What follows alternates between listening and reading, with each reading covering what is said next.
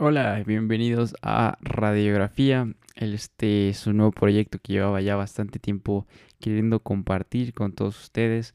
Y finalmente el día de hoy se estrena el primer episodio.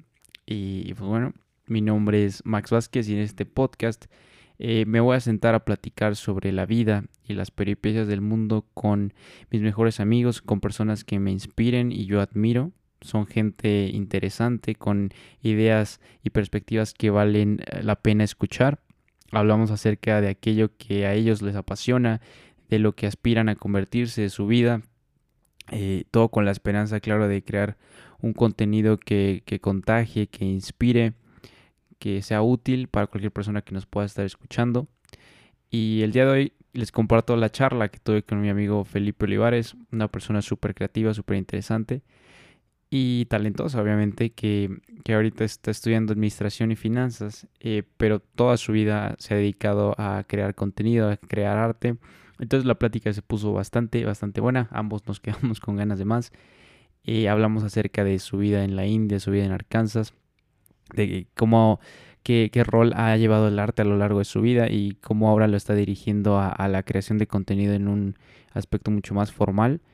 Y, pues bueno, eso, como les dije, se pudo bastante bueno, vale la pena escuchar, es una persona eh, con ideas bastante interesantes. Y pues bueno, aquí les dejo el primer episodio. Ya nos veremos el próximo lunes con otro invitado. Y bueno, gracias. Empezamos. Felipe Olivares, Gu, ¿cómo estás? ¿Cómo estamos? Max Vázquez. Good to be here.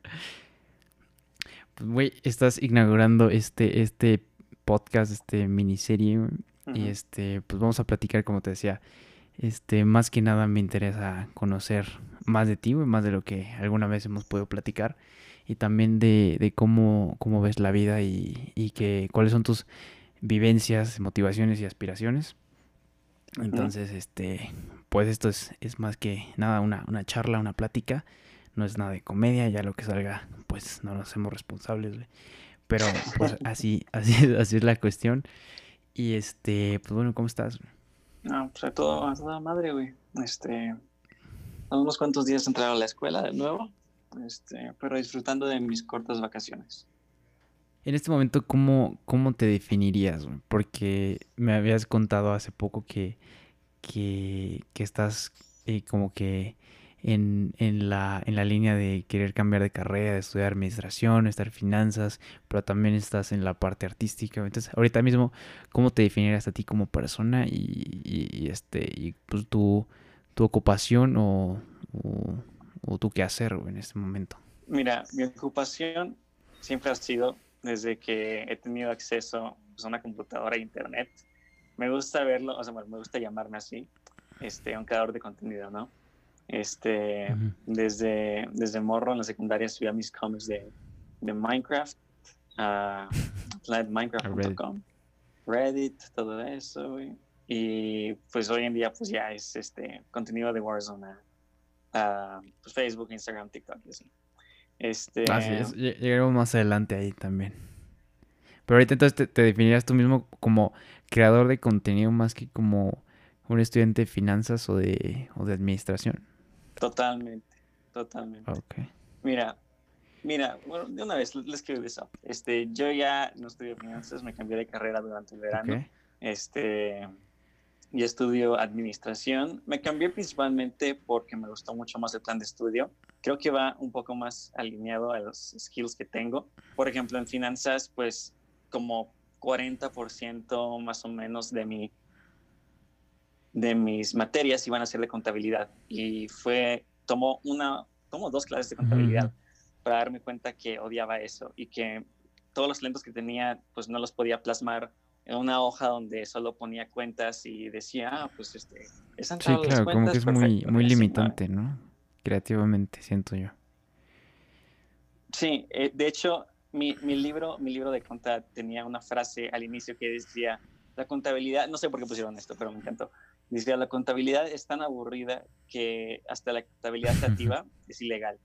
Y para los que no saben, la contabilidad creativa es cuando, pues, o sea, pones un gasto que, o sea, pues, registras ah, mal tus gastos, pues.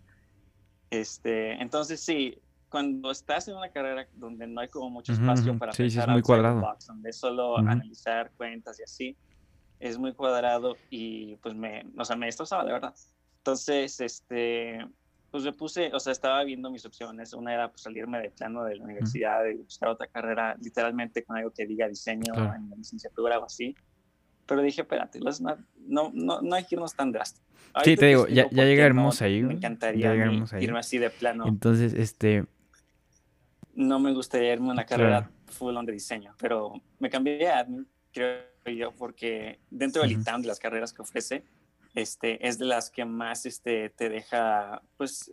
pues sí, te abre muchas oportunidades, ¿no? En diferentes ámbitos. Este, sí, o sea, ve, algunas de las materias que se me vienen a la mente, este, por ejemplo, estrategias de negocio, este, donde pues tú mismo haces este, tu equipo, eh, armas tus presentaciones, o sea, la ayuda de profesores nada más para decirte si vas bien o mal, pero tampoco es de que este ejercicio es dos y no puedes ser, y no puedes hacer otra cosa más que dos.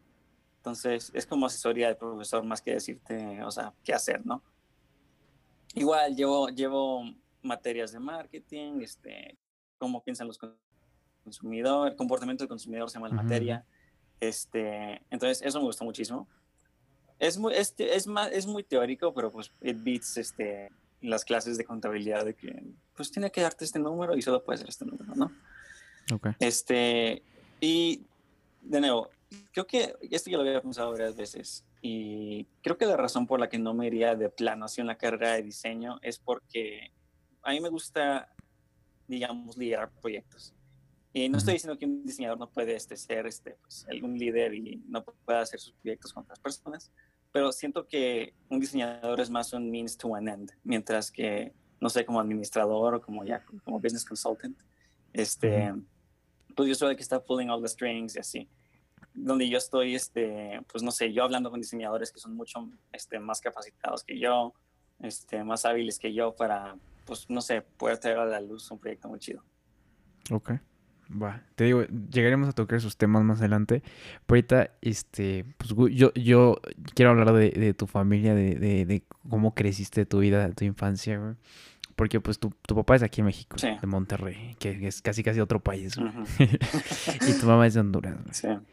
Entonces, ¿cómo, ¿cómo, fue eso? O sea, ¿cómo es esa, esa mezcla cultural? Porque, o sea, yo te escucho, simplemente supongo que la gente que, que ahorita mismo te escuche hablar, pues nota así como, como un, ciertos matizos, tonos raros. Sí. Curiosos. Este Entonces, ¿cómo fue eso? Pues, o sea, yo, mira, yo, yo creo que... Naciste aquí, ¿no? En México. Sí, nací en México, en Nuevo León, pero, este, digamos, solo estuve ahí como tres meses en lo que mis papás iban de vuelta a Honduras. Este, fuimos a Honduras, de nuevo nos regresamos a, a Toluca. Ah, ahí solo eras tú, ¿no? Sí, ah, y cuando llegamos a Toluca en 2002 fue que nació mi hermana. Este, ¿Qué tienes dos hermanas? Sí, tengo dos hermanas. Y en 2005 fue que nació mi hermana en Honduras. Este, Y ya como un, año después ya estábamos en la India. Entonces, o sea, pues nunca tuve mucho tiempo como para, acostumbrarme a un lugar. Este... ¿Crees que eso haya influenciado en tu manera de ser? Creo que sí. O sea,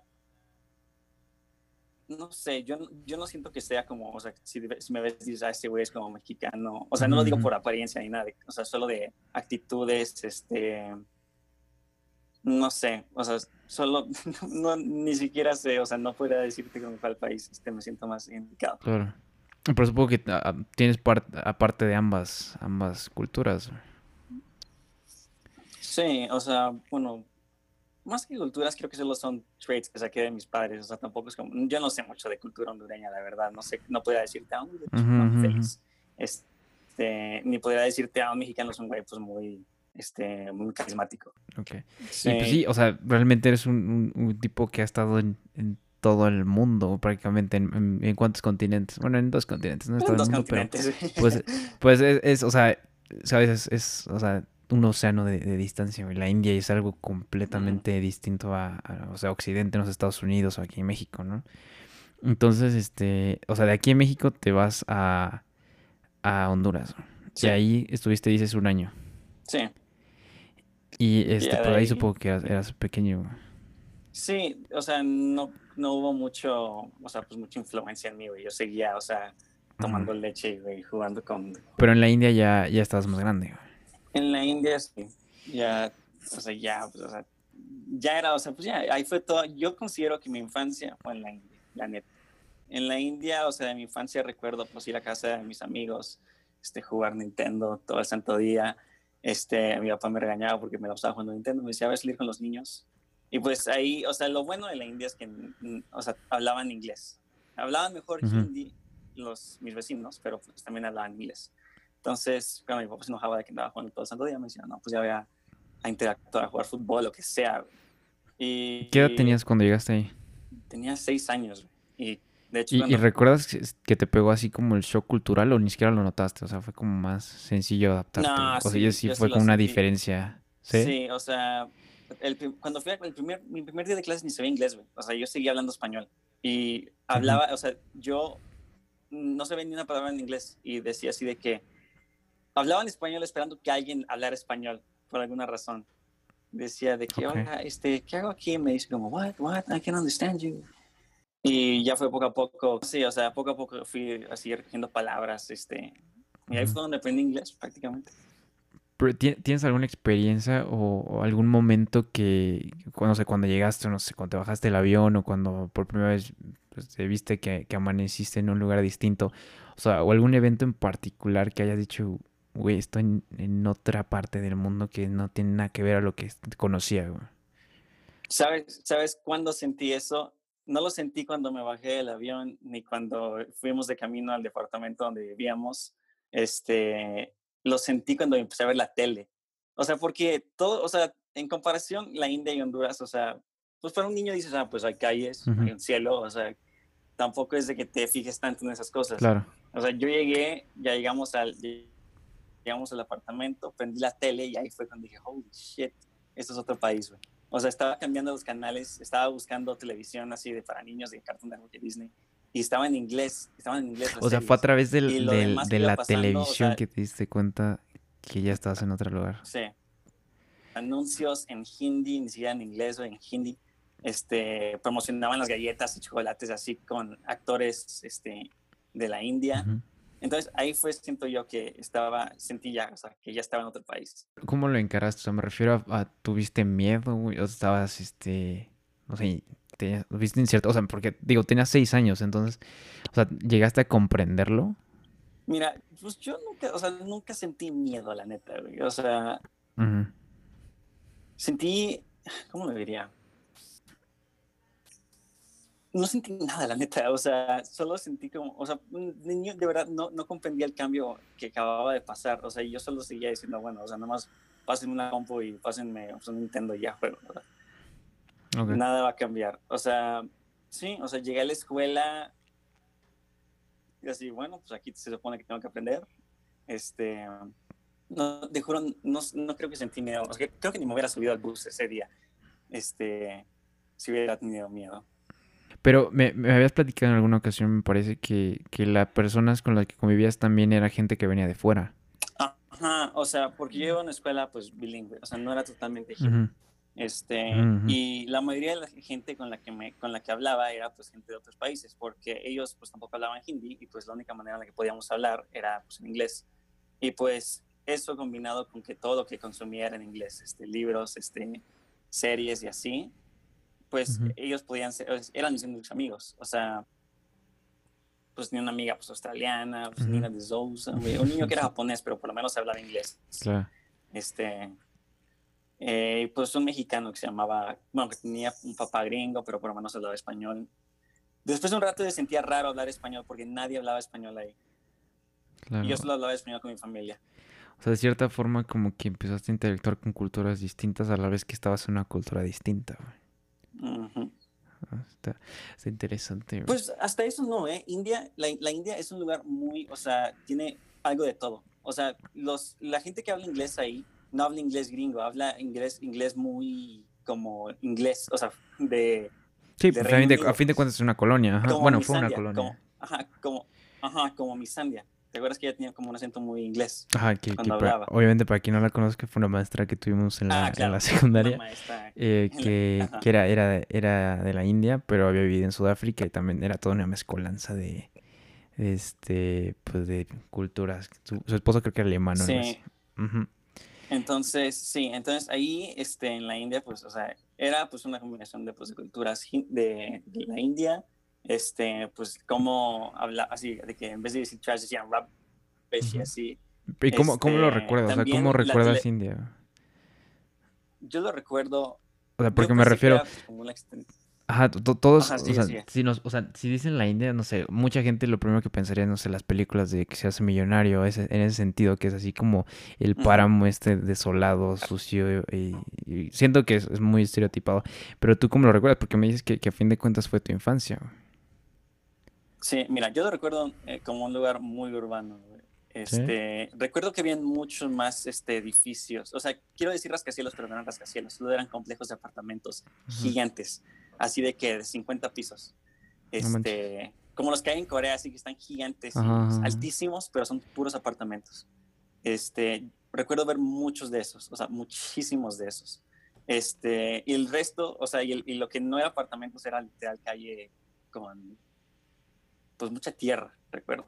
Este, recuerdo que era muy colorido por los anuncios que tenían. Igual, igual que en México, este, como cuando tienen así este, los literos pintados a manos de que viene la sonora de dinamita, así tenían los literos pintados a manos de Bollywood y de otros artistas este, de la India.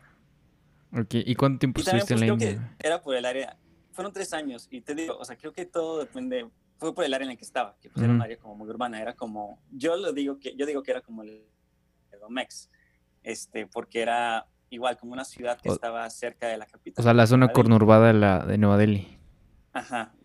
Entonces, ¿de qué manera crees que la India te haya aportado o qué, aprendiste de estar ahí, güey? de tu eh, infancia ya. Creo que lo fácil que era hacer amigos. Este, porque, o sea, te digo, ¿cómo haces amigos en un lugar donde ni siquiera hablan la misma lengua, no? O sea, tiene que haber algo ahí que los conecte, ¿no? O sea, eres un niño de 6 años y le dices a alguien, este, Mario, Mario Nintendo, y todo, eh, ah, ah, ya, ya, ya, ya, ya, ya. Este, y así de alguna manera, este, pues no me pues ya tienes algo en común con ellos y empiezas a hablar con ellos. Este, creo que sí, creo que eso fue lo que más, este, tengo pues, plantado, eso, es, este, cómo hacer amigos con solo, pues, intereses comunes o con lo que sea, o sea, a fin de cuentas somos humanos.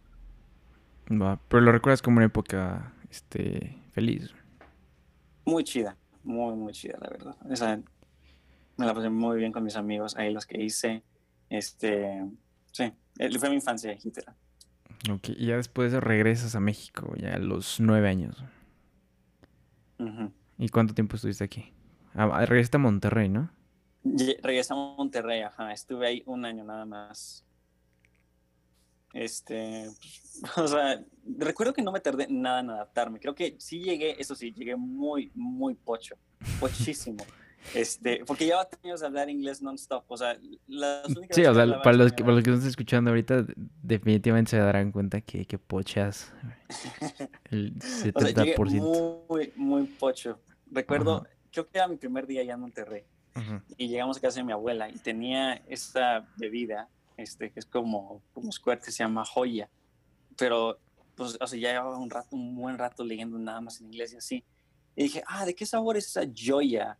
Y así todo el tiempo que, todo el tiempo que estuve aquí, este, pues, con la pronunciación, la pronunciación en inglés de todo, este, también el español que yo hablaba, o sea, porque pues el español lo aprendí a hablar en Honduras, era uno o sea, muy hondureño, este, entonces, llegando igual a Monterrey, o sea, me acuerdo que en Honduras se dice mucho, aquí, aquí piensan que es naco, pero, o sea, en Honduras se dice mucho lo de dijiste y de que comiste y así. Entonces llegué, llegué así de que, ah, este, ¿qué comiste, güey? Y así, ¿no? Mm. Me dicen, ¿cómo que comiste? Eso está... de ti. eh, este... Pero a fin de cuentas estuviste un año ahí. o sea, no más un año estuve ahí en Monterrey. Y, lo siento muchísimo más largo que eso. Y ahí ya tenías que 11 años. O sea, ya estabas grandecito. 9, 9 10 años. 9, 10. Y ya después tú mudaste al desierto de Arkansas. Al desierto de Arkansas, así es. Arkansas. Que tengo entendido que es de los lugares más, este, pobres, lo quiero entrecomillar, o sea, como más, este, en ese sentido más, este, vulnerables de, de Estados Unidos. ¿Cómo, cómo? O sea, de que... O sea, sí, no, mm. no te imagines las, las super ciudades de, o sea... Sí, obviamente no, no es así, este país primermundista, este... Sí, no, es esa parte de Estados Unidos, no es esa cara de Estados Unidos. Ajá, no es la cara de las ciudades gigantes y así, o sea, es un lugar pues muy rural, o sea... Claro, o sea, no, es como, no es como esta ciudad cosmopolita en la que, en la que esperarías que, que una persona como tú pudiera encajar. O sea, no recuerdo haber visto ningún rascacielos. Exacto, o sea, nuevamente como que te... Lo que tengo que decir. Ajá, exacto. O sea, sí, como dices, es muy rural. Y me refiero a, o sea, como sabemos, es un país bastante racista en ese sentido. Entonces, otra vez estás aquí en, en un lugar distinto, güey, a, tu cultura. O sea, ¿cómo fue ahora ese, ese proceso en comparación con la India? Esto, esto me da mucha pena admitirlo, güey, pero yo odiaba ser de México. O sea, odiaba... Te daba pena ser de México. Ajá, me daba muchísima pena, o sea, uno, pues, o sea, por todos los prejuicios que habían de que los mexicanos, este, este, que solo son jardineros y así, ¿no? Y pues eres niño, güey, o sea, tampoco dices, ay, güey, no tiene, bueno, y por lo menos yo no tenía ese, ese sentido de patriotismo porque llevaba muy poco tiempo viviendo en México. Este, entonces, así llegando, así llegando a Honduras, ¿no? Pues yo por lo menos hablaba inglés bien, no hablaba con el acento de que, hello, what are you doing?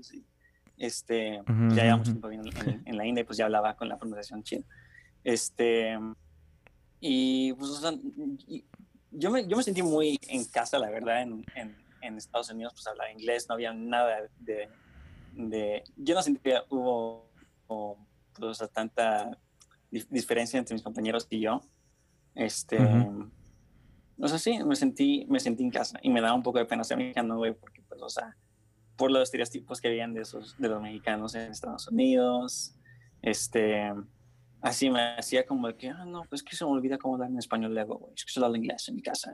O sea, te, daba, de plan te daba pena venir que Sí, o sea, y de hecho una vez me acuerdo, hasta mi jefa me regañó. Dijo, no hay como una crema pues que me haga más, más, más blanco. Este. que para quien no sepa, también eres una persona bastante blanca, güey. Eh, es que, ve, hay, hay unas fotos que tengo que enseñarte, güey. O sea, neta parezco indio. O sea, indio de la India, quiero decir. O sea, de, claro, Monterrey. Cabe, recalcar.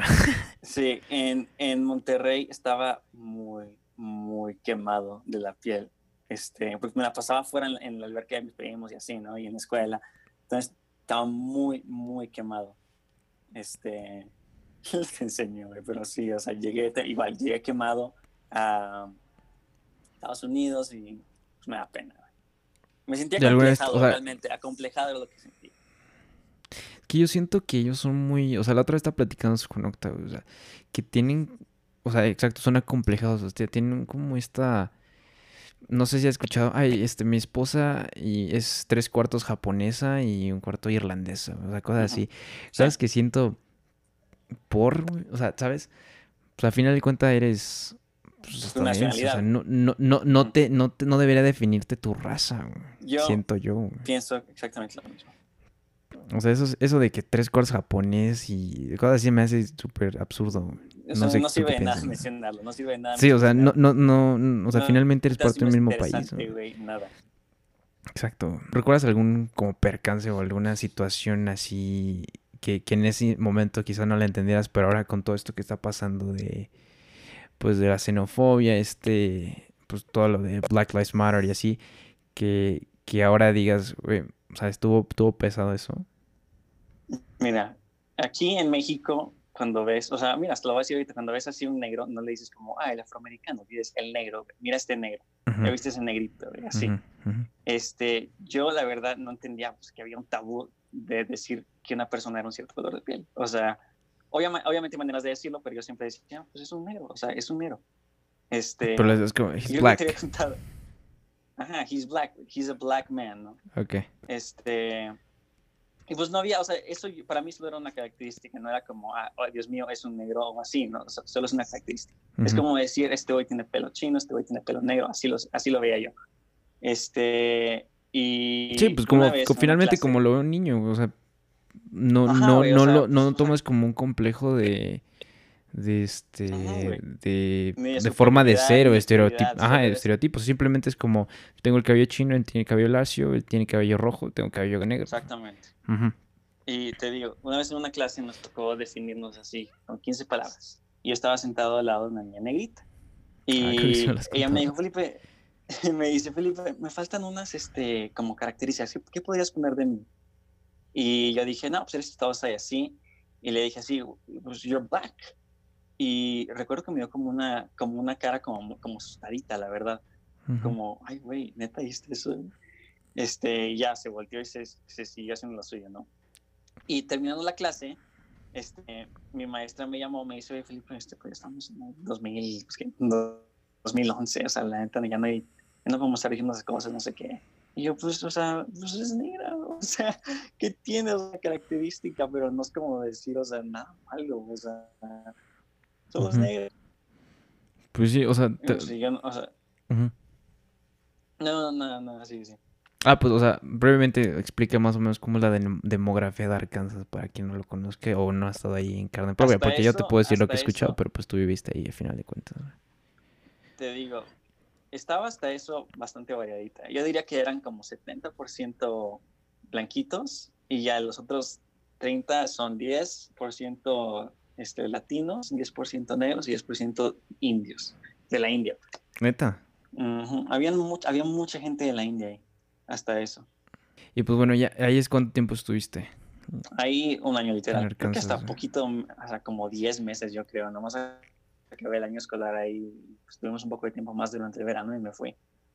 Oh, y ya después regresas a, a Metepunk, que es cuando, que cuando tú y yo nos conocemos. Pero, este, quiero, quiero enlazar todo esto con, con algo que, que recuerdo súper bien cuando llegaste, es que dibujabas muy chido. Entonces ahora quiero, quiero hablar como de, del arte, güey, en, en, en, tu vida, güey. ¿Cómo empiezas tú a dibujar, güey? Eh, pues yo creo que empezó desde, desde o sea, mi, mi, primer, mi primera memoria que tengo de pues, empezar a dibujar fue en Honduras, que me la pasaba dibujando superhéroes. Dibujo. Era durante la época del Spider-Man de Sam Raimi. Entonces, este, pero hay un video, de hecho, que tiene mi papá de yo dibujando al hombre araña. Y mi papá me pregunta, ¿eso parece un alien? Y le digo, no, pues es el hombre araña, ¿no? Y me acuerdo que, o sea, solo me lo pasaba dibujando. Y de hecho, una vez, cuando era Día de los Maestros, y dije, pues, ¿qué le puedo dar a una maestra mía que me cae, que me cae muy bien? Este, dije, voy a hacer un dibujo de todos los superhéroes que conozco. Y lo hacía por gusto, o sea, no lo hacía, o sea, la verdad es, es, claro. real del mundo, pero pues, quería dibujar y quería darle algo a alguien. Este, ahí fue, o sea, pero yo lo veía como un hobby, como, ah, güey, pues, o sea, es una actividad, no es como algo que me gusta, solo es una actividad. O sea, no tenías como el concepto de arte. Güey, o sea, solo era de que, ah, bueno, voy a representar lo que veo aquí. Este, cuando yo sentí que ya estaba así, o sea, no, bueno, creando arte, pues, fue este, o que ya tenía ganas de dibujar porque quería no como solo una actividad, este, fue en segundo de primaria, eso ya fue en la India este, estaba en la biblioteca, ahí nos hacen escoger un libro para luego este, pues, decir de qué trataba y así. Y pues ahí estaba hojeando los libros, ¿no? Browsing, y encontré un libro que se llamaba Tintin y, lo, y el cangrejo de las pinzas doradas o algo así. Este, ah, Tintin, Ajá. Este, te digo, ahí son muy, o sea, o sea tienen mucha cultura pues, europea, ¿ves? Este... Sí, siento que es algo que tal vez falta aquí, güey. O sea, no se apoya el arte en ese sentido. O sea, no lo ves como. como. O sea, como cultural. O sea, es más como. Ah, pues está chido tu hobby, este, pero no. No, no se fomenta, pues, o sea, en, una escuela obviamente no tiene el mismo peso, no sé, estar en el equipo de fútbol que, que hacer este arte o de pintar o estar en el equipo de, de, teatro, no sé. O sea, siento que es algo que allá, eso sí, sí lo puedo reconocer, que ahí sí se apoya el arte. y, y, pues te digo, este, Ajá, sí. Bueno, sí, pues sí, recogí el libro de, de Tintin, me gusta muchísimo. Este, y ahí fue cuando yo ya empecé a hacer cómics, ¿no? O sea, se me hacía un formato muy, muy, muy chido, este, hacer cómics. Este, el cómic. Y, y, pues empezaba haciendo mis cómics, ¿no? Y pues o sea, lo que hacía yo en esa era jugar este, Nintendo y dibujar. Entonces ahí fue cuando yo hacía cómics de Mario, ¿no? Lo que hacía era pues dibujaba Mario y Luigi y sus güeyes. Este capítulo, pues el Y ahí todavía tenías tu, tu, tu plumita de, no, eso fue mucho, mucho después, güey. Ahí nomás era tradicional, güey. Lápices de colores, hojas. Ahí todavía estás en la India. Ajá, güey. Este... Okay. Fue de, o sea, pues donde podía, güey. O sea, en, en, los ejercicios de mate que me daban, güey, en los libros. En los libros era de esos güeyes de que veía un güey, le pintaba un bigote, le quitaba un diente, güey, así. Este. Y pues sí, o sea, fue, o sea, creo que fue Tintín lo que detonó este, que me puse a dibujar muchísimo, muchísimo, muchísimo más. Este. Y hasta eso el anime, güey, porque me acuerdo en Cartoon Network. O sea, pero anime soft, o sea, soft uh, como soft anime, como Pokémon. Naruto, Pokémon y así, güey. Dragon Ball y así. Es, en ese estilo era que dibujaba yo. Y era un estilo pues que me, gustaba, que me gustaba mucho, la neta, güey. Y o sea, ¿la hacías de cómics acerca de videojuegos? ¿O tenías así como un tema? Era de que, o sea, no diría de videojuegos, solo diría donde el personaje son Mario Luigi, pues. Ah, y así era, así pues, no sé, el cómic de El cumpleaños de la princesa Peach, ¿no? Y pues ya iban Mario, hacían la competencia Luigi Mario. Entonces escribías toda la historia. O de que, ajá, güey, pero, o sea, nada estructurado, era de que, o sea, iba pensando. Sí, como se te iba ocurriendo. Cada, ajá, cada tira, Igual, así de que Mario y Luigi están. ¿Y lo hacías porque, porque te, te gustaba o, o, o, o sea, para ti? ¿O tenías como la intención de en cierto punto compartirlo y que alguien más lo leyera? No, 100% para mí. O sea, enteramente para ti. Me daba pena enseñárselo a mis jefes, güey. Neta decía, o sea, pues es que, o sea, me daba pena enseñar eso, güey. O sea, porque era, pues, o sea, eran historias que salían de mi cabeza, güey. No sé. Este, no sé por qué me da tanta pena. Solo no me gustaba. Y ahora, ¿cómo, O sea, no me gustaría, o sea, no me gustaba que alguien estuviera pues, leyendo mis cosas y, y, y, no sé, o sea, te digo, me daba pena. Era como ese de que no, de que no le enseñas nada a nadie. Bueno, solo a mis amigos se los, se los leía y así, de que, ah, mira, luego pasa esto. Ah, sí, se lo recuerdo perfecto. y, a partir de ahí, o sea, ha cambiado tu, tu manera de hacer arte. Ajá. ¿cómo, ha cambiado hasta este punto? Mira, brevemente. Eh, en pocas palabras, yo siempre pensaba así de que, pues hago arte porque me gusta el arte, ¿no? Este, pero últimamente, como miembro de esta sociedad capitalista, donde todo tiene valor, donde tu tiempo tiene valor, este, tu mano de obra tiene valor y así.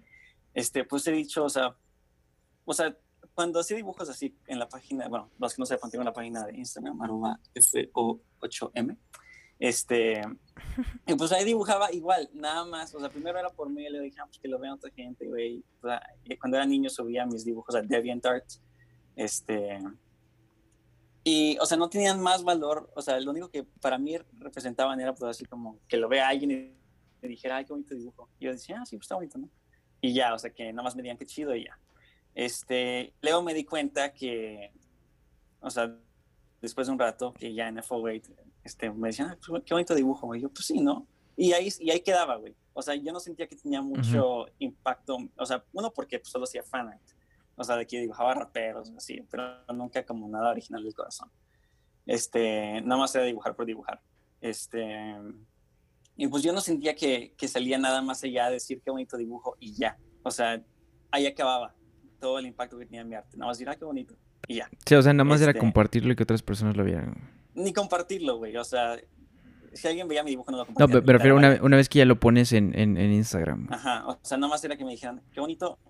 Pero bueno, pues o sea, nos vemos O sea, como para que te dijeran, está chido, güey no, o sea, ni eso de que está chido, güey. O sea, solo que me dijeron, ah, wow, pues neta tiene, o sea, no sé, nunca tenía mensaje en mis dibujos. Era solo un dibujo bonito. Es lo que era. No tenía más valor más allá de esto. Era eye candy, no era nada más que eso. ¿Y ahora, güey? Este, ahora, o sea, yo siento que, pues, uno, pues no dibujo. Y las veces que estuve dibujando fue con Hunters, que según, o sea, esto era ya como para mandar un mensaje, este, hacía críticas y así, hacía ¿Qué es Hunters, para quien no sepa? Ah, bueno, perdón, se, me olvida. Este, Hunters fue un proyecto al que me uní durante el, pues creo que otoño de 2018. Eh, es un chavo que, pues no sé, tiene como 28 y quería hacer como, digamos, un producto en línea que era pues noticias, este, pues contenido que te hacía pensar. Él decía que como su, su lema para cada que hacía era inspirar, entretener o no, inspirar, entretener o educar algo así era. Y con que cumpliera uno de esos dos en, en, un post, pues ya que había logrado algo de cambio, ¿no? Que no solo era un dibujo bonito, que era este, pues algo que te hacía pensar, algo que tenía valor en la sociedad, ¿no? Este, entonces, te digo, en ese entonces mis dibujos solo eran eye candy, no era nada como hacerte pensar, nada más. Es como, yo, yo lo veía como una mujer guapa sin personalidad. Es lo que eran mis dibujos. Este. Y pues te digo, no tenía mensaje y después de un rato eso pues aburre, o sea. Y fue ahí cuando, o sea, en Hunters fue donde tuve esa, esa, digamos, mentoría, diría yo, de hacer pensar a la gente con contenido. O sea, por ejemplo, unos que me acuerdo bastante fueron unos que había hecho sobre los migrantes en Honduras, de cómo los mexicanos decimos, ay, güey, qué racistas son en Estados Unidos, pero somos iguales aquí, este, cuando vienen centroamericanos al país. Este, o sea, ya se convirtió en una parte de dar un mensaje. Sí, totalmente. Yo siento, o sea, te digo, no sentía que estaba haciendo nada con mi arte, más, nada más que pues, compartiendo, decir, qué bonito. Ok, pero, o sea, lo ves de una parte social, o sea, dar un mensaje en ese sentido, porque si me preguntas a mí, por ejemplo, yo te diría que a mí me gustaría hacer cine para, para no tanto como una parte social o de conciencia, sino una cuestión mucho más este, espiritual o, o, o, existencial, o sea, más como en el sentido este, interior. O sea, y, tú o sea, me estás diciendo que lo haces como para dar un mensaje social. No solo mensajes. Como un este, cambio. De nuevo, o sea, me regreso a, la lema de este güey que pues, me, fue mi mentor para estas cosas de hacer contenido que importa. O sea, contenido con opinión, contenido que inspira, contenido que te hace pensar. Eso es lo que me gusta hacer, güey. Este, y no solo contenido que pues es bonito porque es bonito. Ok. Pero, o sea, me refiero que te hace pensar en, en el sentido de, de tu contexto este, del mundo. O sea, no, no como te decía yo, sino una cuestión más este, como dentro de ti. O sea, tú lo ves como más de ese approach que es algo más este de, de, del, mundo. O sea, algo más tangible. Sí, pues. algo, algo, ajá. O sea, hasta personal eso me gustaría. O sea, no, no, no digo que pues, te haga pensar en un nivel pues, personal que te haga reflejar sobre quién eres y así esté mal, pero creo que es donde por lo menos me inclino más yo. Ok. Y, y, y, o sea, y todo eso es a partir de lo de, de los Hunters. iPhone, entonces ahora todo sobre crear contenido pues, pues, importante. Y entonces, ¿cómo, cómo, ahora cómo haces arte? O sea, primero piensas en lo que quieres decir, o sea, se te ocurre la idea, lo, pues, lo sketcheas y ya después lo, lo dibujas, o cómo es esta así, eso? así fue en Hunters, o sea, tal cual. O sea, veo una noticia y digo, ay, pues, ¿qué? O sea, ¿qué estaría cool? O sea, además solo reportar y decir, pasó esto o sea, ¿cómo, sería, cómo podría darle un spin así de que pasó esto y por esto deberías este, estar enojado, así, no sé, o pasó esto, pero nadie habla de esto. Este, algo así. O sea, primero pienso en el mensaje. Este, de nuevo, no, no he creado mucho arte últimamente. Este, pues no diría arte yo. ahorita lo que estoy creando es contenido. O sea, arte, o sea, no lo estoy haciendo nada con mis manos. O sea, creo que lo más cercano a arte que he hecho en este último, en últimos tres meses fue ese post de los cinco mandamientos de Warzone. Pero, o sea, también hiciste un post de, de este pues, política, güey. Ah, bueno, sí, el, Este, del peje, güey, que se está quemando ahí la casa, que es como el del perrito. Sí, que this is fine. Y eso, eso salió así de, de, o sea, ¿a ti se te ocurrió o también fue como parte de, de, lo de Hunters? Fue parte de lo de Hunters. O sea, bueno, uno se me ocurrió porque estaba cagadísima la idea.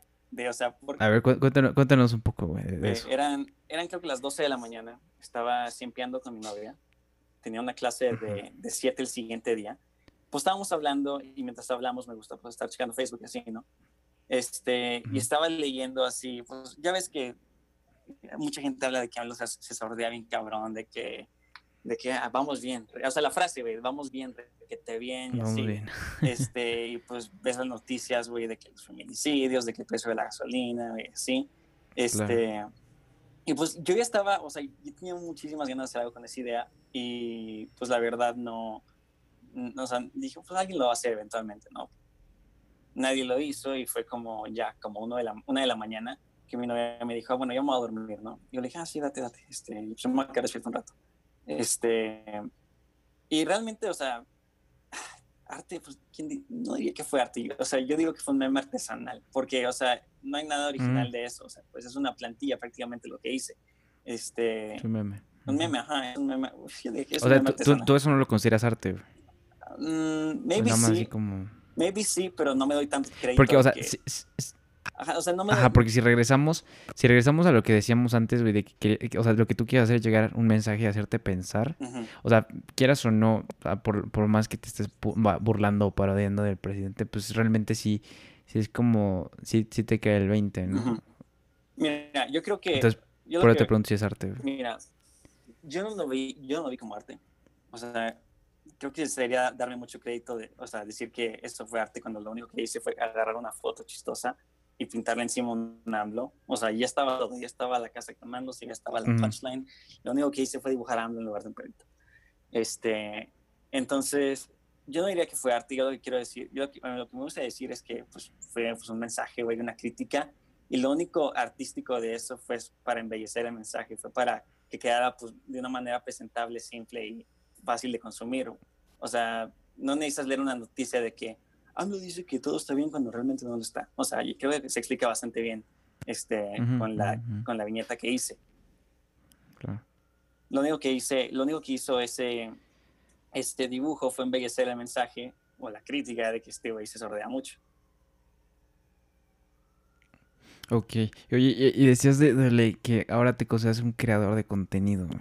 Y yo quería decirte, o sea, la otra vez lo estamos platicando, que que siento que en nuestra generación, o sea, chavos de 20, 18 años, como que está esta cuestión, no sé si solo sea como nuestro círculo, pero siento que no, que está como esta noción de, de, crear contenido, de, dejar algo, pues simplemente e, este podcast que estoy haciendo, que, o sea, no es como para que, para que me escuche 100 mil personas ni nada, es como este, pues nada más hacer algo y que, que un chavito pueda escuchar y, y, le pueda servir algo, se pueda entretener de, de pues, pues, como te digo, tú eres un tipo interesante, una persona este, creativa.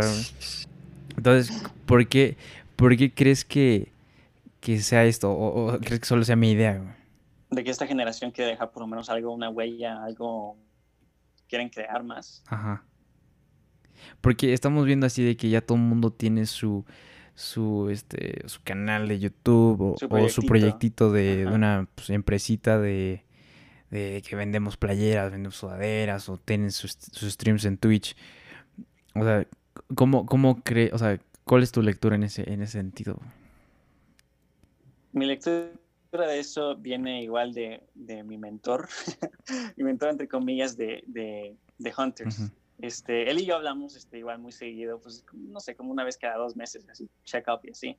Este, y él habló de un tema que se me hizo muy, muy interesante este, lo llama la democratización del contenido, ¿no? Este, yo, pues, ¿cómo así? O sea, y me dice que, pues, hoy en día es mucho más fácil crear contenido y que tu contenido, aunque seas un güey en un cuarto con un micrófono y, o otro, un güey con una capture card y un Xbox, este, tu contenido está en las mismas ligas o compite con este contenido así de, de, estudios este, como Netflix y así. Si tú estás viendo un video de, pues de, de Gone Live o de Vegeta o el Rubius, un stream del Rubius, este, es porque tú consideras que es igual de valioso ese contenido que algo producido como Stranger Things en Netflix. Sí, porque llegamos a un este, punto en la historia que ya cualquier persona puede puede crear algo. O sea, ya están esas herramientas. Ya no tienes que ser millonario o, tener una productora o una disquera. Simplemente Billie Eilish, ¿no? Sí, o sea, la, distribución de contenido se ha hecho mucho más fácil últimamente. Este, por el internet, pues, Facebook, TikTok, Instagram, todo eso. TikTok también. Entonces, pues yo creo que es por eso, o sea, por lo fácil que es este, crear contenido, por lo fácil es que no solo crearlo, este, también distribuirlo, o sea, no, basta, solo, basta con un share nada más para que este, todo, llegues a una audiencia de, no sé, por lo menos unas 20 personas. O sea, ¿tú crees que es así como dejar, dejar huella, güey? Entonces, yo te quiero preguntar, güey. O sea, yo en algún, en algún momento o, en algún lugar leí que somos la generación narciso, güey que somos muy narcisistas, muy narcisistas, muy ególatras. Entonces, ¿no, ¿no crees que también pueda ser por ahí de quiero que la gente me vea o quiero que la gente vea que soy exitoso o quiero estar como en ese reflector? Sí. ¿También sientes que hay algo de eso? O sea, somos la generación de Instagram, donde, donde existe gente que solo quiere postear sus highlights de su vida para presumir que su vida es muy chida y así. Este, yo creo que probablemente tiene que ver con eso, ¿no? Para no decir, ah, bueno, ¿qué haces? Pues nada más estudio y pues ya. O sea, también para verte más interesante. Yo estoy seguro que, pues, la verdad, este, lo que hago del último círculo y así, de que digo, porque, porque tienes que decir más de que... Ajá, o sea, uno, pues por la necesidad de crear, o sea, porque le da Este, pero también para no decir solo, ah, pues estudio finanzas y ya. O sea, porque para quien no sepa otra vez, este, pues, tienes una página de Instagram de, de, de, de Call of Duty. Ahí te llamamos a eso. sí, entonces es como eso, eso de, pero tú lo ves como de la parte de crear, pero yo siento que mucha gente sí lo ve como, pues quiero ser famoso o quiero que, que la gente me conozca, así, entonces puede ser, puede ser también una parte. Y, lo, y los que realmente crean contenido que, que, que tiene un trasfondo, que aporta algo, creo que o sea, no digo que lo demás no tenga valor, pero creo que esos son los que, los que son en, ese, en ese espectro que decíamos de, crear y dejar huella. O sea, que finalmente es, o sea, lo que decíamos la otra vez, contenido basura, o sea, que no te aporta nada. Pues sí, o sea, un baile de TikTok, pues cuánto va a ofrecer a la sociedad, la neta. Entonces creo que llegamos a ese punto que estamos como sumergidos en, en tanta en tantas cosas que realmente te distraen, te quitan tiempo para, para enfocarte en cosas que realmente son importantes. Y no digo que esté mal, pero creo que por eso antes había tantos descubrimientos, o por eso la gente leía tanto, era tan estudiosa, porque no había internet, no había redes sociales, no había todo esto. Entonces, ¿crees que eso de alguna manera pueda pueda este pues, detener el proceso creativo de las personas porque simplemente vamos veamos voltemos al cine o sea las películas más taquilleras o, lo que está pegando son refritos remakes de cosas que ya se hicieron o sea es como esa explotar la nostalgia simplemente lo que está haciendo Disney que está ya haciendo todas sus películas en remakes, de todas las películas Ajá, o sea realmente existe todavía algo que se pueda crear o sea existe esa parte de de, de este, pues de intentar hacer algo nuevo? Yo, mira, en respuesta corta, yo creo que sí existe. Este, respuesta larga, o sea, creo que todo esto que dices de gente este, creando puros remakes, este contenido basura, es porque ya están en un punto de crear que create to survive, O sea, Disney, o sea, ya está acostumbrado a esos, números, güey. Y me, me imagino que si no llegan esos números en un en un este fiscal quarter y así, güey, pues o sea, les va. Sí, realmente ya todos se encabronan y así. Este, los youtubers que suben a diario minutos de 10 videos, los daily vloggers, este, o sea, dime un youtuber la verdad que no suba contenido constantemente y que sea de calidad cada uno.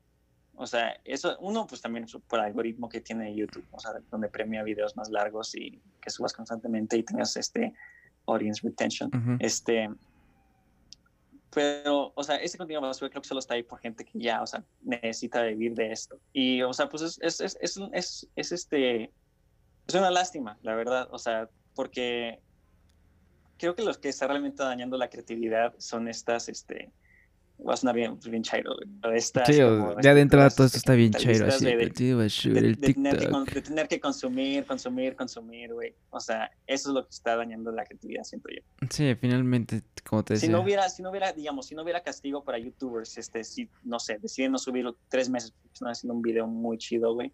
O sea, me imagino que habría un poco más de creatividad en esa plataforma. Pero no, güey, o sea, desapareces unas dos semanas del algoritmo y dile adiós a tu carrera. Claro.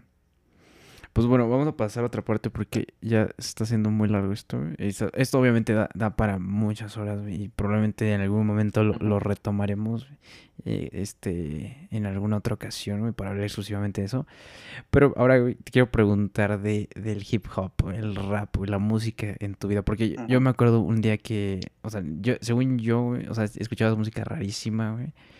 Y un día así, de la nada, no sé, así lo percibí yo, ya te gustaba el hip hop, güey. Entonces, ¿cómo, está eso, güey? Cuéntame. Ah, pues mira, mi introducción al hip hop fue, fue Childish Gambino, la neta. Este, y todo fue porque yo veía una serie donde Donald Glover aparecía, que se llama Community. Y pues, o sea, pues estaba, pues yo era muy fan de la serie, igual de Donald Glover, y pues ya vi, ¿no? Este, no mames, este Troy de Community hace música, pues lo voy a checar, ¿no? Este, y pues lo oí, y, o sea, lo explico? Me gustó mucho, me gustó mucho el álbum. Este, era, era, hasta eso era, como rap muy, como muy basic, ¿no? O sea, tampoco era de que rap que te hacía pensar era un güey rapeando de sobre su pito y mujeres y así. Este, y creo que eso, o sea, ya fue desenvolviendo otros artistas, por ejemplo, o sea, porque mucha gente, pues no sé, empieza con los, ahorita no sé, empezarías con, como con Travis Scott, con Kendrick Lamar y así, ¿no? Pero yo creo que empecé con una ventana, o por lo menos un subgénero de rap muy, pues underground, pues Childish Gambino era muy underground, la verdad, todavía. este, entonces ahí fue cuando pues me abrió las puertas a otros creadores más underground, como Tyler, the Creator y así, ¿no? Y ya cuando descubrí que me gustaba el género, fue cuando dije, ah, bueno, pues voy a meter un poco más a las, como a las rutas del género, ¿no? A las raíces, perdón. Qué pocho, güey. A las raíces del género, güey. Este, ahí fue cuando ya empecé a escuchar, pues no sé, que, este, Biggie, Jay-Z y así, ¿no? Okay. Este, y ya después fue oír, y ya, y después de eso solo fue a oír este, lo que venía saliendo, pues, los, nuevos álbumes de Kendrick, este, de Travis. ¿Y de qué forma integraste esto con el hacer arte, güey? Porque decías que, que hacías muchos este, dibujos de raperos y así, o, o nada más era porque te pues gustaba y, y creabas un concepto así en tu cabeza. Ajá, era porque era lo que estaba oyendo mientras dibujaba, ¿no? Y diría, ay, wow, qué chido si alguien hiciera, no sé, este Tyler, este, no sé, en su bicicleta chida, así, ¿no? Este, entonces, o sea, creo que, como dicen, este, las, las obras de un artista, pues un, pues un reflejo de, pues, del mismo artista. Y yo, un güey que solo consumía hip hop, güey, y rap, este, pues creo que reflejan este, lo que consumía en esa época. Bueno, que sigo consumiendo, la verdad este, y que pues disfrutaba. Sí, pues es lo cabrón del arte, que al final de cuentas habla de, de quién eres, o sea, no puedes este, ponerte a, a, decir o hablar de cosas que no conoces, y eso es lo chido, que realmente es una radiografía de, de, de ti, eso es lo que a mí me gusta en ese sentido, que es, es un reflejo, es un espejo. Exactamente, y pues te digo, e, el rap, este, pues, o sea, no me gustaba la música que sonaba en esa época. O sea, yo la verdad era esos güeyes que, ay, me caga de la radio, güey. Y pues no me gustaba ir así a Vichy, güey. En ese tiempo era electrónica, pura, pura electrónica. Pues la verdad no me gustaba. Y el rap para mí era como ese, como mini club que tienes nomás, pues para ti, güey, porque tampoco había mucha gente con la que podía hablar de eso. Entonces decías como, güey, pues, soy único y diferente, güey, nadie escucha lo que yo escucho, güey. Sí, que a mí me pasa ahorita un poco lo este mismo. La neta no tengo ni idea de qué, qué está ahorita en, en, el top chart de, Spotify, ni, nada de eso, no tengo idea. Pero porque no me gusta. Totalmente. Pero, pero pues bueno, ahora pasamos a, otra parte, que es este, pues tu carrera, O sea, que a mí, eh, o sea, te lo digo como se lo, como se lo dije al Dank, este, yo no me esperaba que, que tú, sobre todo tú, con, con todo este, este, pues todo este viaje que venimos platicando, me escogieras una carrera como finanzas, güey. Entonces, ¿cómo, cómo llegas a ese punto? Porque me habías comentado que ibas a estudiar este ingeniería o, tu, o tu papá quiere que estudias en el TEC en ingeniería. Sí, ingeniería industrial en el TEC. este, pues, o sea, tuvo mucho que ver, o sea, hubo, mucha influencia ahí. Una de mi papá, una influencia muy, muy heavy de mi papá. Este, pues, o sea, la típica plática que tienen tus papás de que no, los artistas se mueren de hambre.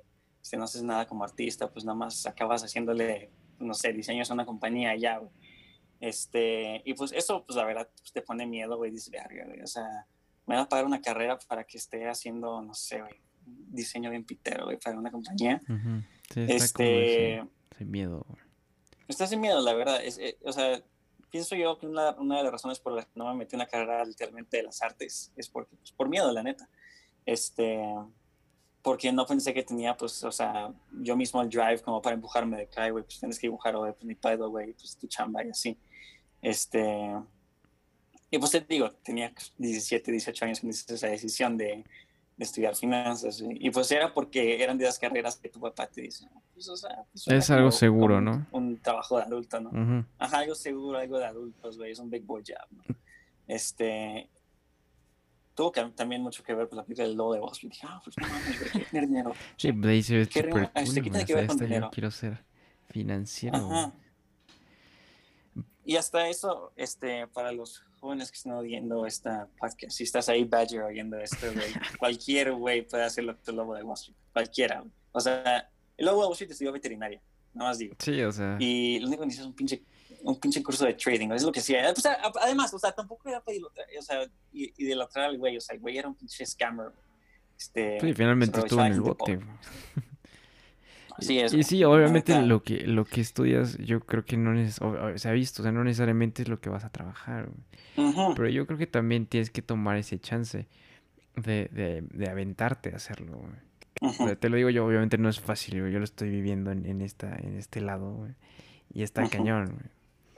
O sea, tienes que, que, o sea, encontrar esa oportunidad y, y, darle, güey. O sea, entonces es difícil, pero obviamente sí, sí te, sí te, este, esa parte que dices de seguridad, pues también de cierta forma hace que, que estés más tranquilo.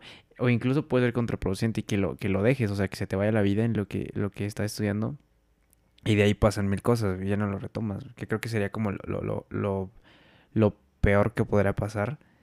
Este, si, si realmente lo que quieres es, es crear algo, o el arte en sí, o, bailar, o ser futbolista, o cosas así. Sea, no sé, suena muy utópico, pero yo, yo así es como, como lo veo. Pero lo que me refiero, o sea, si pones, si ponemos en la mesa el dibujo y las finanzas, es algo que está, está al otro lado de la mesa. Exacto, exacto. O sea, y como lo decías al principio, o sea, es algo que te encasilla, O sea, es muy cuadrado, muy sistemático, ¿Y por qué no escoger, no sé, algo como arquitectura? Que es como más artístico. O este, comunicación, o, algo así, güey. Te digo la verdad, y esto, yo, yo, yo sé que me hace sonar muy soberbio y así. Y siempre lo he pensado o sea, desde niño por alguna razón, yo sé, yo sé que es un ignorante, güey, pues no me hagan caso los jóvenes, los jóvenes este, viendo este cast, pero yo siempre había pensado que no necesito un papel para que me diga que puedo dibujar. O sea, creo que si eres un buen artista, tu portfolio habla por ti mismo. No necesitas un papel que te diga, este güey estudió licenciatura. Este, mucha gente piensa que pues, la universidad es solo como un gateway, a una, o sea, es un class gateway.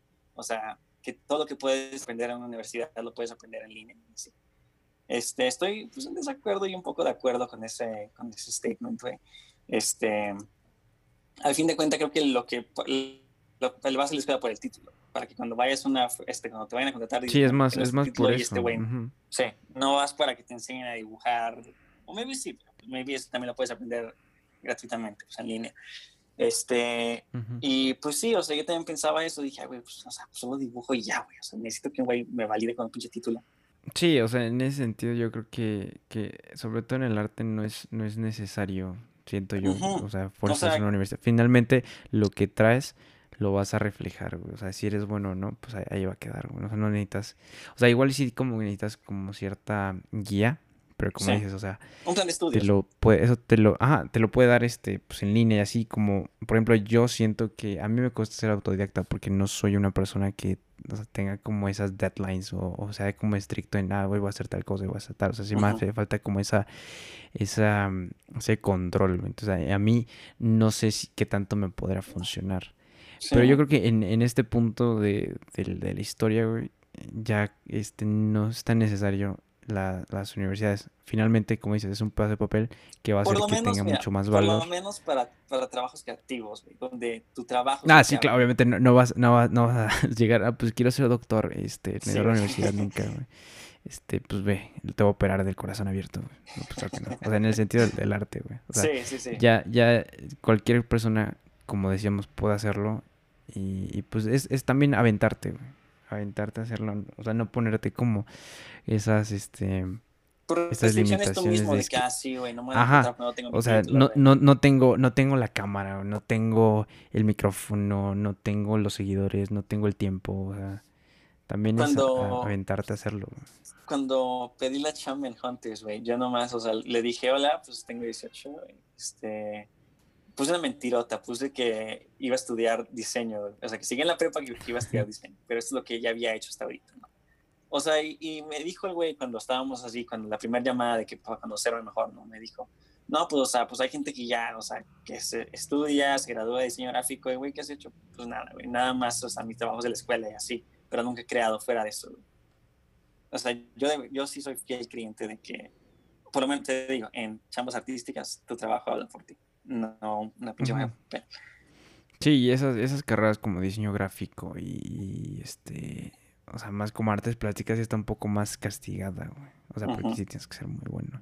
Y ahí sí siento que, este, pues, sí puede ser como más autodidacta hasta cierto punto. Güey. Sí, o sea, pues para todo siento yo. O sea, yo, siempre me considero una persona autodidacta. Güey. Yo nunca fui de, de los sí, que eso sí, la primera. Por esa, la neta, admiro mucho eso de ti, güey. O sea, es un tipo, o sea, te decía, sabes muchísimas cosas y no necesariamente porque hayas ido a clase, o sea, simplemente porque te interesa, haces y lo lees. Y es como que eso, que, que queremos dar ese mensaje también, o sea, que, que lo hagas, o sea, no pongas trabas y simplemente hagas, hagas las cosas. Sí, o sea, yo siempre fui de esas personas que pues, prefiero atender como un ejercicio de, mate que, o sea, que un profesor me lo explique. O sea, creo que yo nunca fui de los que, o sea, aprendía del maestro, yo era de los de hoy que veía Julio Profe y ya entendía todo. Sí, pues, a veces hasta aprendes mejor de esa forma. Eh, totalmente. Yo, yo sigo pensando lo mismo. Si algún día me hago este, presidente ahí del ITAM de asuntos estudiantiles, güey, voy a hacer una manera para que las clases de economía y así, las de un profesor chido, lo suba así tipo masterclass y ahí la dejas. ¿Te gustaría ser maestro en algún momento?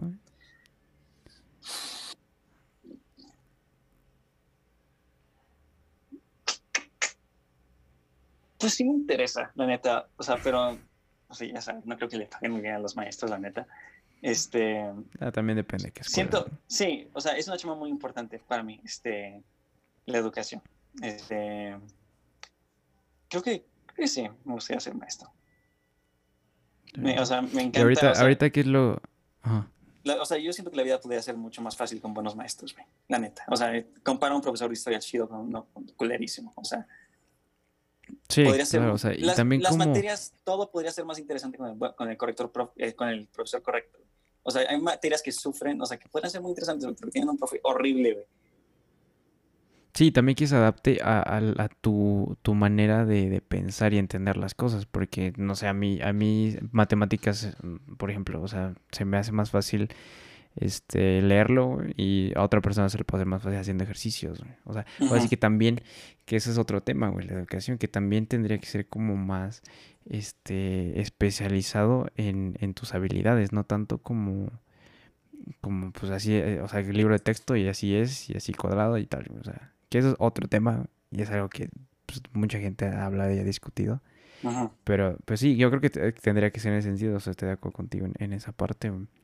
Pero, pues, ¿qué, qué, es lo que haces ahorita? ¿Qué, qué, qué estás haciendo, güey?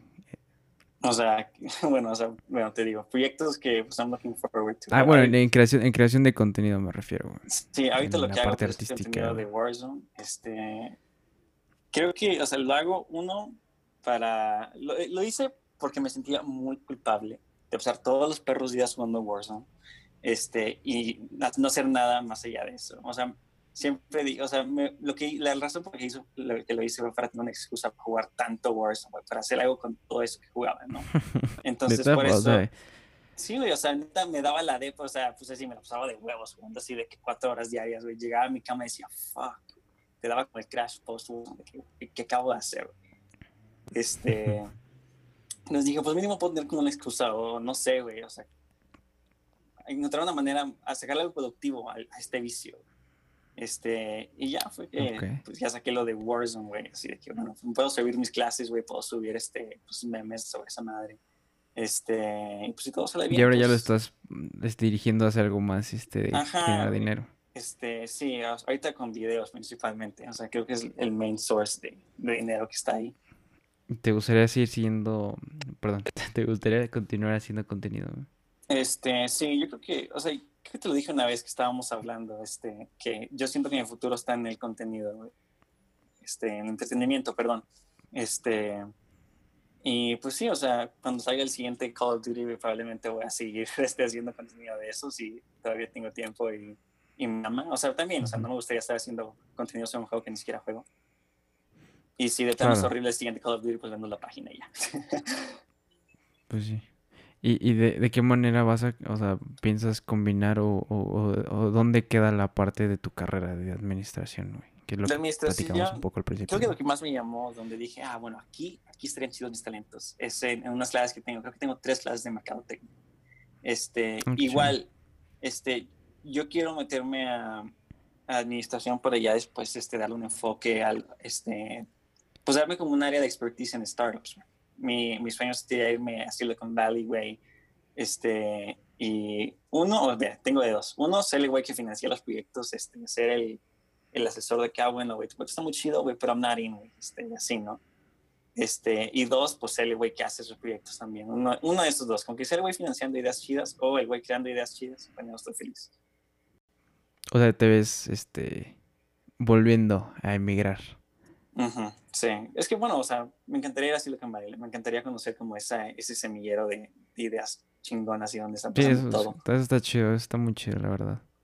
O sea, como, sí, o sea, volvemos a la parte de crearlo, güey. O sea, no te ves así como toda tu vida en una oficina contando números, güey.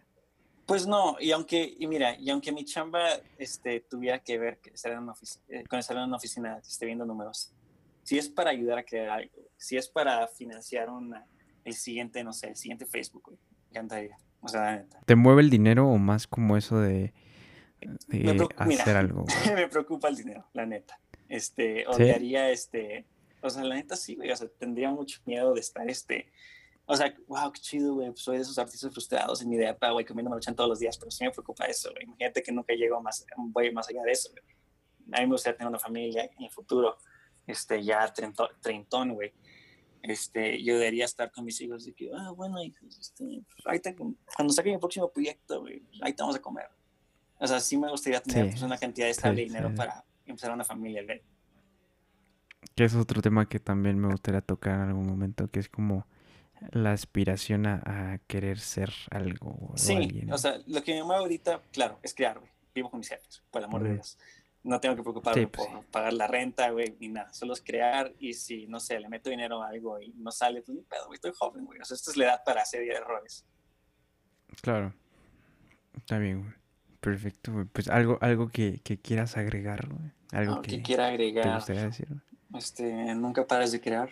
Este, crea con lo que tengas a la mano. Nunca te, nunca te limites por la tecnología de tu tiempo o por la cámara que tienes, software que tienes, o sea, se puede crear magia de todo. Este, si no estás feliz donde estás, neta, vete, no, no, vas a, neta, a menos de que seas de esos güeyes, o sea, yo, yo, yo, yo pienso que la expertiza viene cuando combinas, este, pues dos cosas, este, muy chidas que, que ya dominas, este, pero sí, güey, este, dale, dale un propósito a tu vida, totalmente. Dale un propósito a todo lo que hagas. No estés en una carrera nada más. Este, o bueno, si te puedes ganar dinero, pues hasta eso, date. Pero ten un propósito, güey. Este... ¿Qué crees que es lo más aprendido, lo más este, importante que has aprendido en tu vida, güey? O sea, en cuestión personal, güey. ¿Qué te ha dicho, güey? Es, aprendí esto y así me dirijo y así me guío en la vida, güey. Yo, varias cosas, pero el primero que me vino a la mente ahorita que hiciste esa cosa es tener una opinión. Este... Una opinión. Uh este, ya sea creando contenido, güey, este, ya sea con lo que haces en la vida, güey. Este, siempre, o sea, métele coca a lo que haces, no, no, no te pongas en autopiloto. Ok. Perfecto, güey. Y esta, la, pues la última sección, la despedida, güey. Esta me la fusilé de otro podcast, pero porque me gustó. y este, y quiero que, que recomiendes tres piezas de arte, güey, a, a, las personas que crees que, que deban conocer, güey. O sea, ya sea una canción, un álbum, una obra plástica, una película, un libro? Uh, pues de primeros que se me vinieron, a la mente. Este, Birdman, eh, Alejandro González Iñárritu. A mí me gustó mucho por toda como esa self-awareness que tiene sobre artistas frustrados, este, artistas que piensan que, de hecho, mucho de lo que hablamos, mucho de lo que hablamos este, de artistas que tienen, que tienen que dejar su huella en el mundo, este, gente Del ego. que porque el ego, es el gente, ego también. Gente que no se cree, ese que probablemente dice, pues mi contenido es basura, ahora quiero unirme a las grandes ligas, hacer contenido, películas y así, en lugar de videos de YouTube. Del, Ajá, y volvemos a lo mismo, que es como probarme, probarme a mí mismo que, que valgo, que tengo algo importante que decir, que no me define algo que, que he estado haciendo antes. Entonces, pues es obviamente algo que, que, que está súper interesante. Yo también, llevamos ya casi una hora, bueno, ya llevamos más de una hora aquí, mm, que probablemente regresaremos, regresaremos a eso. Pero a ver, está Birdman y qué, más, Bueno, Birdman, este, segundo que se me viene a la mente ahorita, este, el videojuego Red Dead Redemption 2. Este, yo lo recomiendo. Está gratis. Uno, eh, lo recomiendo por, o sea, o sea, yo sentí que estaba en el futuro cuando jugué ese juego. Este, lo sentí como una hermosa pieza de arte. La historia es increíble. Este, jamás pensé que un videojuego o sea, pudiera contar una historia tan este, compelling que va más allá de que mates este güey, agarra esta cosa, regresa aquí, mates a este güey y regresa. Este... Claro, ahí está The Last of Us y pues, varios de los exclusivos que tiene Play, ¿no? O sea, es un medio, Death Stranding y todo eso. Es un medio interesantísimo para contar una historia y siento que Rockstar, la verdad, hizo un excelente trabajo este, agarrando, pues, haciendo una perfecta combinación de gameplay y storytelling. Este, entonces, sí, o sea, neta, yo creo que es de esos juegos, o sea, para mí definió esta generación de consolas. Este, y pues bueno, creo que serían Birdman, Red Dead, Birdman, Red Dead y pues uno de música ya para variarle, pues, tanta película de juego. este, recomendaría mucho el álbum de, se llama The Low End Theory de A Tribe Called Quest. Este, este grupo me gusta, me gusta muchísimo porque son innovadores del, del género del rap. Este, eran el, pues, o sea, son, son pioneros del, del, género jazz rap. Este, igual, o sea, gente, pues, tienen como 22 años cuando grabaron ese álbum. Este, cambiaron totalmente la tide de, de, de, cómo se hacía música, por lo menos en Nueva York en, en los late y early 90s. Este, entonces, sí, o sea, creo que ellos son un gran ejemplo de pues, un disruptor en una industria. Y en un género, más que nada, no en industria, en un género. Pues ahí está, perfecto. Y pues bueno, con eso no, nos despedimos de este, este episodio con el buen Félix. Este, obviamente voy, tenemos que hacer otra cosa de esto porque creo que hay temas que, que dan para muchísimo de qué hablar. Me quedé con ganas de hablar, de neta. Exacto. Muchas cosas. Entonces, este, pues espero, espero tenerte aquí en otra, en otra ocasión. Y pues, pues nada, te, te quiero, te quiero mucho. Y este, la verdad, como te dije, te admiro, güey te admiro y este pues además es una persona súper creativa y súper interesante y pues que tiene, tiene algo que decir, y por eso, por eso mismo quise que pues estuvieras aquí, güey. Entonces, pues gracias y pues ya. No, gracias a ti, güey, por, por having me, la neta, güey. Muy, me siento muy halagado, güey, la neta. Este, pues sí, este, thanks so much. See you in the next one. Nos vemos en el que sigue y estén al pendiente, güey, para otro episodio. Adiós.